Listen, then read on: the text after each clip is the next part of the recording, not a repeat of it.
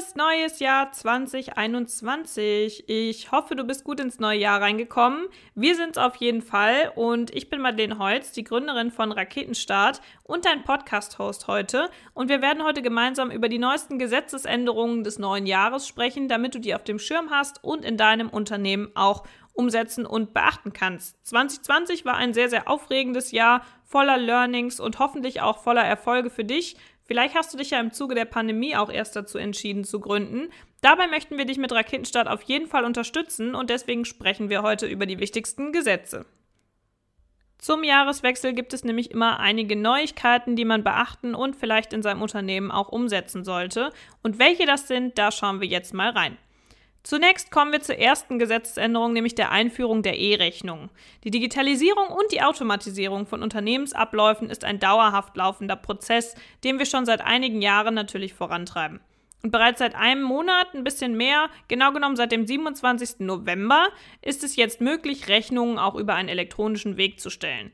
Das Besondere an dieser elektronischen Rechnungslegung, die man auch E-Rechnung nennt, ist das Format. Neuerdings ist es nämlich möglich, und wenn du ein Lieferant des Bundes bist, sogar verpflichtend, deine Rechnung als XML-Datei zu speichern, sodass sie online maschinenlesbar versendet und auch weiterverarbeitet werden können. Das ist mit Rechnungen im PDF-Format oder in reiner Papierform nicht möglich. Wenn jetzt zu deinen Kunden unter anderem Behörden, Verwaltungsstellen oder ähnliches vom Bund gehören, dann bist du jetzt also verpflichtet, diese Art von E-Rechnungen zu stellen. Und du darfst deine Rechnung dann auch nur noch als E-Rechnung stellen. Andere Formen sind seit dem 27. November jetzt gar nicht mehr zulässig. Du solltest also auf dem Schirm haben, dass wenn du mit dem Bund zusammenarbeitest und eine Rechnung an eine öffentliche Verwaltungsstelle stellen musst, dass du das in Form der E-Rechnung tun musst. Kommen wir zur nächsten Gesetzesänderung. Und das ist ganz spannend, denn das ist tatsächlich was, was alle von uns betrifft, denn es geht um das Gesetz gegen unrechtmäßige Abmahnungen. Denn zum Leidwesen vieler Unternehmen sind Abmahnungen in den letzten Jahren wirklich zu einem vielversprechenden Geschäftsmodell, zumindest für Abmahnanwälte und deren Mandanten geworden.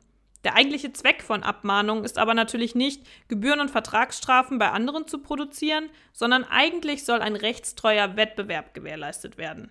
Dieses Problem hat auch der Bundestag erkannt, denn die Abmahnwellen momentan waren ein wirkliches Problem für Unternehmen, gerade wenn es um kleinere Bagatellfälle ging. Der Bundestag hat deswegen am 10. September das Gesetz zur Stärkung des fairen Wettbewerbs beschlossen. Das gilt jetzt auch seit dem 2. Dezember. Kerninhalt des Gesetzes ist vor allen Dingen, missbräuchlichen Abmahnungen die Grundlage zu entziehen. Das wird zum Beispiel gemacht durch die höheren Anforderungen an eine Klagebefugnis, eine Deckelung von Vertragsstrafen oder auch eine Deckelung der Abmahnkosten. Insgesamt lässt sich sagen, dass durch das Gesetz eine Erheblichkeitsschwelle im Bereich der Abmahnung festgesetzt wird, die insbesondere Bagatellfälle komplett ausschließen soll und damit zumindest den finanziellen Anreiz des Abmahngeschäfts deutlich nach unten senkt. Damit du als Unternehmer nicht mehr wegen geringer Verstöße in finanzielle Probleme gerätst, wurde die Vertragsstrafe bei Bagatellverstößen auf 1000 Euro begrenzt. Verbände sind darüber hinaus nur noch zur Abmahnung berechtigt, wenn sie in einer spezifischen Liste der Klagebefugten beim Bundesamt für Justiz eingetragen und auch zertifiziert sind. Wenn du jetzt also zu Unrecht Abmahnung erhältst, dann kannst du jetzt mehrere Regelbeispiele vorlegen. Du hast dann eventuell sogar selbst einen Anspruch auf die Erstattung der Kosten deines Anwalts, den du wegen der Abmahnung beauftragen musstest. Mehr zu diesem Gesetz und was sich genau geändert hat, das erfährst du weiter noch ausführlich im Raketenstart-Blog und in einer weiteren Podcast-Folge. Kommen wir zur dritten wichtigen Gesetzesänderung, die du unbedingt auf dem Schirm haben solltest. Und die ist dir sicherlich schon bekannt, denn es bezieht sich ein bisschen auf die Lage des letzten Jahres. Und zwar geht es um das Ende der Aussetzung der Insolvenzantragspflicht. Denn im Zuge der Corona-Krise ist im März 2020 die Aussetzung der normalerweise geltenden Insolvenzantragspflicht beschlossen worden, die auch im September und auch im Dezember zumindest für den Insolvenzgrund der Überschuldung noch einmal verlängert worden ist. Wenn du dich da nochmal genauer informieren willst, dann solltest du unbedingt in unsere Podcast-Folge zu genau dieser Sache, also zur Insolvenz und zur Insolvenzantragspflicht, mal reinhören. Die Aussetzung der Insolvenzantragspflicht galt bisher, wenn die folgenden Voraussetzungen vorlagen. Zunächst einmal musste die Überschuldung des Unternehmens Folge der Pandemie sein. Dass das der Fall ist, wurde automatisch dann vermutet, wenn das Unternehmen am 31.12.2019, also bevor die Corona-Pandemie so richtig losging, noch nicht zahlungsunfähig war. Eine weitere Voraussetzung ist, dass keine Umstände vorliegen durften, aus denen sich ergibt, dass eine Aussicht für die erfolgreiche Sanierung des Unternehmens künftig sowieso nicht mehr gegeben ist. In dem Rahmen wird dann auch vermutet, dass eine Aussicht auf Beseitigung der Überschuldung noch besteht, wenn das Unternehmen ursprünglich am 31.12.2019 auch noch nicht überschuldet war. Aktuell sieht es danach aus, als würde die Aussetzung der Insolvenzantragspflicht zum 31.01. allerdings dann auch wieder enden. Das bedeutet, dass die Insolvenzantragspflicht ab Februar 2021 dann wieder ganz normal gilt. Bislang mussten Unternehmen, die durch die Pandemie zwar überschuldet, aber noch nicht zahlungsunfähig waren, noch keinen Insolvenzantrag stellen. Ab dem 1.2. gilt dann wieder die gesetzliche haftungsbewährte und teilweise auch strafbewährte Insolvenzantragspflicht. Das kann sich aber auch noch ändern, denn der Gesetzgeber hat sich die Möglichkeit offen gehalten, die Insolvenzantragspflicht auch erneut bis zum 31.3. verlängern zu können. Das solltest du also unbedingt im Auge behalten und wir werden uns da auch nochmal genau hinterklemmen, um dich dann rechtzeitig zu informieren. Kommen wir zum nächsten Thema und zwar geht es jetzt um den KfW Schnellkredit für Kleinstunternehmen und Solo-Selbstständige. Denn im Zuge der Corona-Pandemie wurde nicht nur die Aussetzung der Insolvenzantragspflicht beschlossen, sondern auch den KfW Schnellkredit für Kleinstunternehmen und Solo-Selbstständige zugänglich zu machen. Damit möchte die Bundesregierung gewährleisten, dass Unternehmen weiterhin mit Liquidität auch versorgt werden. Neuerdings können auch Solo-Selbstständige und Kleinstunternehmen mit bis zu zehn Beschäftigten diese Kredite in Höhe von bis zu 300.000 Euro in Anspruch nehmen. Für Unternehmensgruppen mit mehr als 10 bis einschließlich 50 Beschäftigten kann der Kredit sogar bis zu 500.000 Euro betragen und für Unternehmensgruppen mit mehr als 50 Beschäftigten sogar bis zu 800.000. Die Summe dieses Kredits ist abhängig davon, wie viel Umsatz in 2019 generiert wurde. Antragsberechtigt sind kleine und mittelständische Unternehmen, die seit dem 01.01.2019 am Markt aktiv sind und in den Jahren 2017 bis 2019 auch Gewinn erzielt haben. Außerdem darf das Unternehmen bis zum 31. Dezember 2019 nicht schon vorher in wirtschaftlichen Schwierigkeiten gewesen sein. Das KfW-Sonderprogramm endet voraussichtlich zum 30. Juni 2021, deswegen schau dir das mal an, eventuell kann das dich in der Pandemie dabei unterstützen, damit dein Unternehmen liquide bleibt. Kommen wir zum nächsten Thema und auch das beschäftigt sich tatsächlich ein bisschen mit der Corona-Pandemie, denn es geht um den Schadensersatz für die quarantänebedingten Verdienstausfälle von Selbstständigen.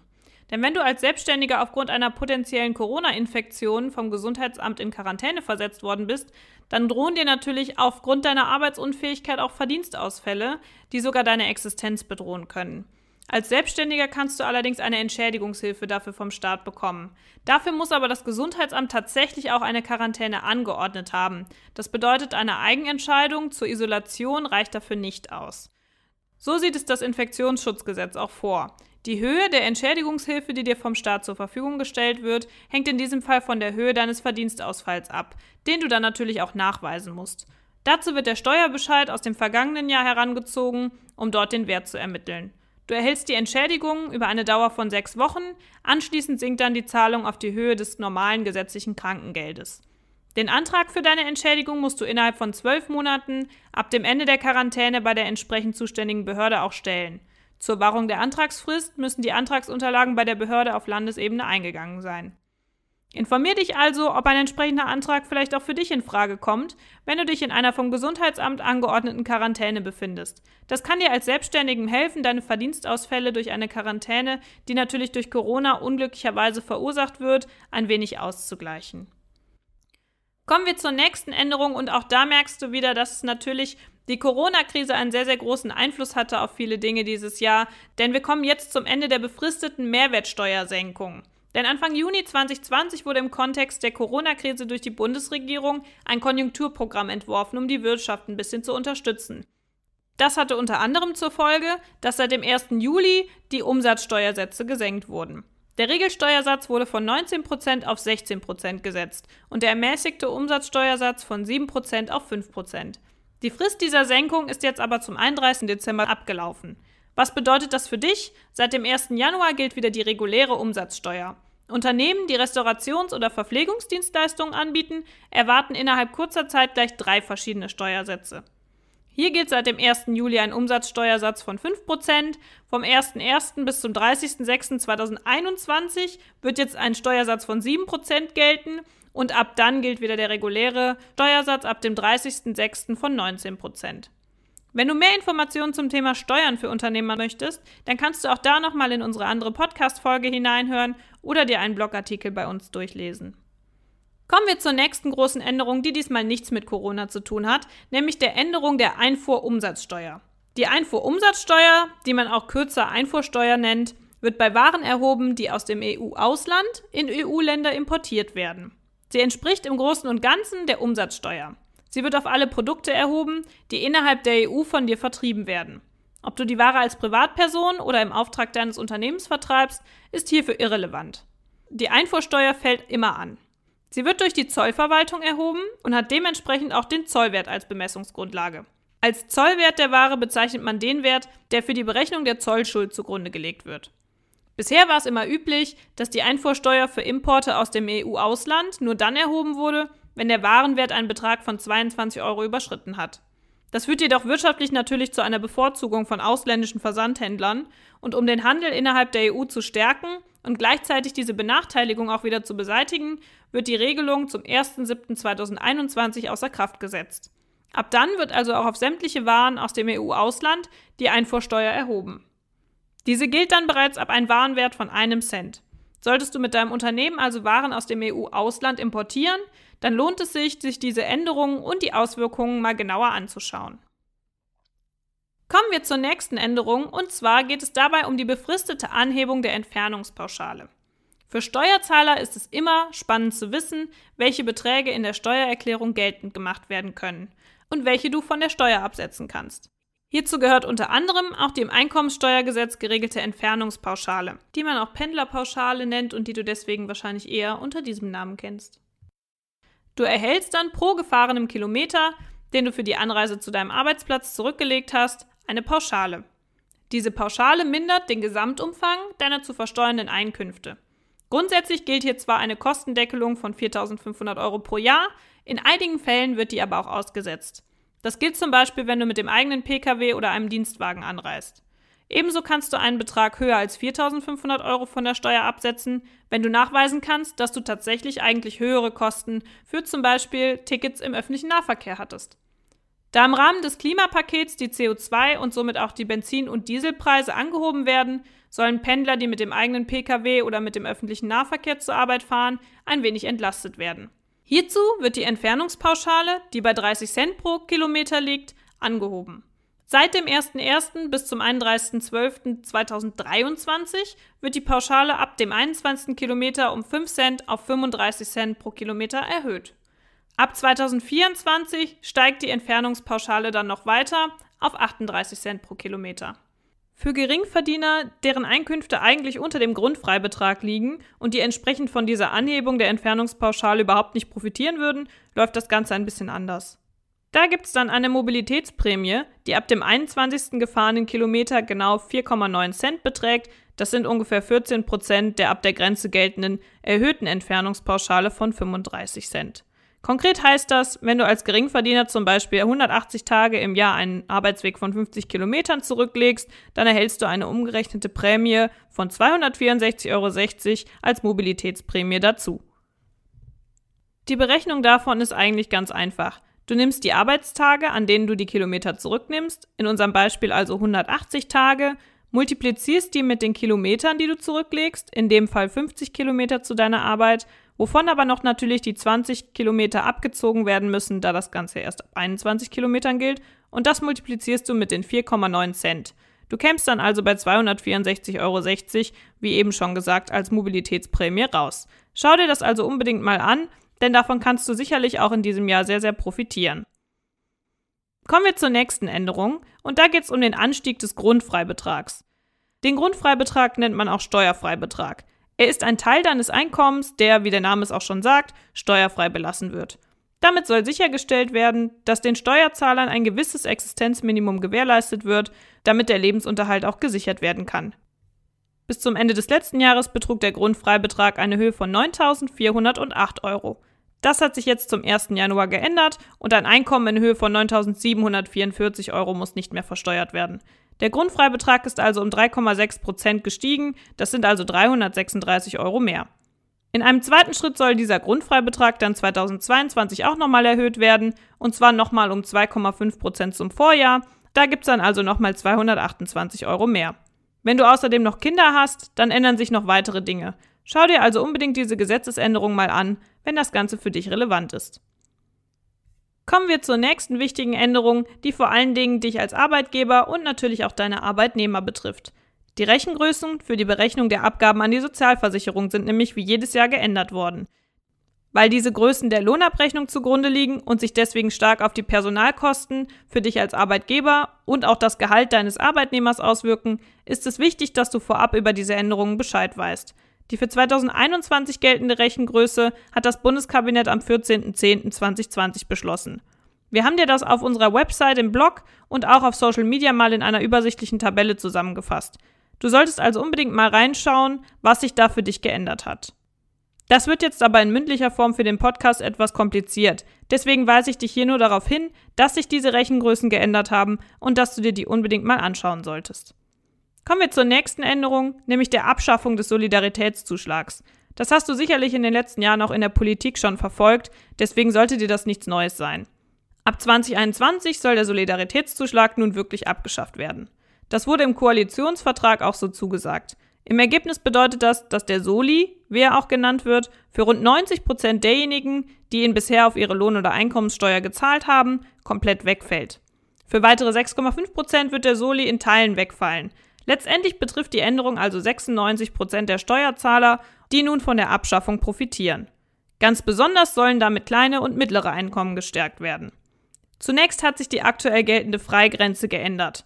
Die betrug bisher, wenn du alleine deine Steuererklärung ausfüllst, 972 Euro und wenn du das für deinen Partner zusammen machst, 1944 Euro. Bis dahin musste man bisher keinen Soli zahlen. Das wird jetzt angehoben und zwar auf 16.956 Euro, beziehungsweise wenn du das wieder für deinen Partner mitmachst, 33.912 Euro. Du kannst diese Zahlen natürlich auch bei uns im Blog nochmal nachlesen. Oberhalb dieser Grenze soll es eine Milderungszone geben wo der Solidaritätszuschlag nicht in voller Höhe erhoben wird, aber schrittweise an den Betrag von 5,5 Prozent herangeführt wird. Ab einem bestimmten zu versteuernden Einkommen wird der Soli dann weiterhin in voller Höhe erhoben. Kommen wir nun zur letzten Änderung, die super wichtig ist, denn es ist der Anstieg des gesetzlichen Mindestlohns. Im Frühjahr 2020 gab es in Deutschland eine große Debatte darüber, ob der Mindestlohn jetzt angesichts der Corona-Krise eingefroren wird oder sogar noch erhöht werden soll. Für letzteres haben sich natürlich auch die Gewerkschaften stark gemacht und auch die Mindestlohnkommission hat letztendlich dazu geraten, den Mindestlohn auch noch ein weiteres Mal zu erhöhen. Das hat das Bundeskabinett dann also auch beschlossen und dementsprechend passt sich der Mindestlohn jetzt weiterhin an. Der bisherige Mindestlohn, der ja brutto pro Zeitstunde gilt, lag bei 9,35 Euro. Zum Jahreswechsel 2021 ist er jetzt aber um 15 Cent erhöht worden. Er beträgt jetzt also 9,50 Euro. Ein zweites Mal wird er nochmal am 1. Juli erhöht. Ab da liegt der Mindestlohn dann schon bei 9,60 Euro.